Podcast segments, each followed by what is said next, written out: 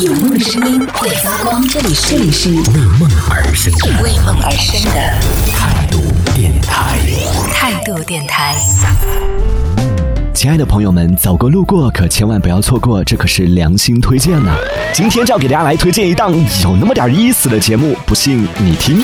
如果人家说，哎，你这个人很随和啊，我就觉得这很好啊，在众多的人当中不会那么的抢眼像我就是太耀眼了，太不随和了，走到哪儿我都是要，我走在哪儿都是要以我为中心。你知道上次我不是去帮我同学主持婚礼吗？嗯，我跟你说，连我发的那个照片，然后人家都说你怎么那么抢镜？你更不要说那天在现场上面，那那天在现场上面，人家都说太抢眼了，就是照片也是完全就是人家说你怎么比新郎穿的还耀眼。我真的，我当时听你讲你在现场的那个事情的时候，我我自己都觉得，作为一个旁观者，我也很火大。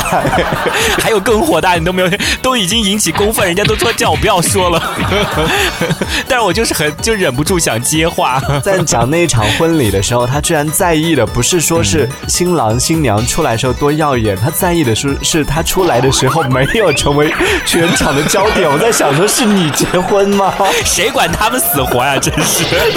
我跟你说，我在家排练了一整个晚上，哎，然后试了六套衣服，然后还练了好久的歌啊，什么那个主持稿啊，什么之类的新。新娘都没有你那么拼吧？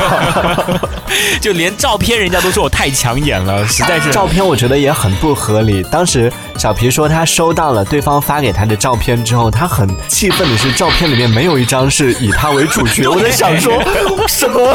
为什么要以你为主角？我跟你讲，我还跑到那个人的留言下面，我说我的照片呢？然后那个人就只发给我一张，我说怎对啊，我觉？得，我觉得那个新娘回家之后应该跟那个新郎商量说，要不然我们重新再举办一场吧。没有我的婚礼，这场的司仪太抢眼了。所以真的，我下次也接不了别的那个婚婚礼的那个主持了，因为我太抢眼了。我我是很很怕别人的焦点不在我的身上。哎，我觉得你这也是一种病哎，你真的要去看一下医生。不是什么病啊？就是缺乏关注度的一种一种毛病。亲爱的朋友们，刚刚我们听到的这档节目叫做《精分大事件》。如果你喜欢的话，可以在评论区里留言告诉我。总之呢，不管你喜不喜欢，反正下一次我们还是会播的。开玩笑的啦，当然还是希望你喜欢喽。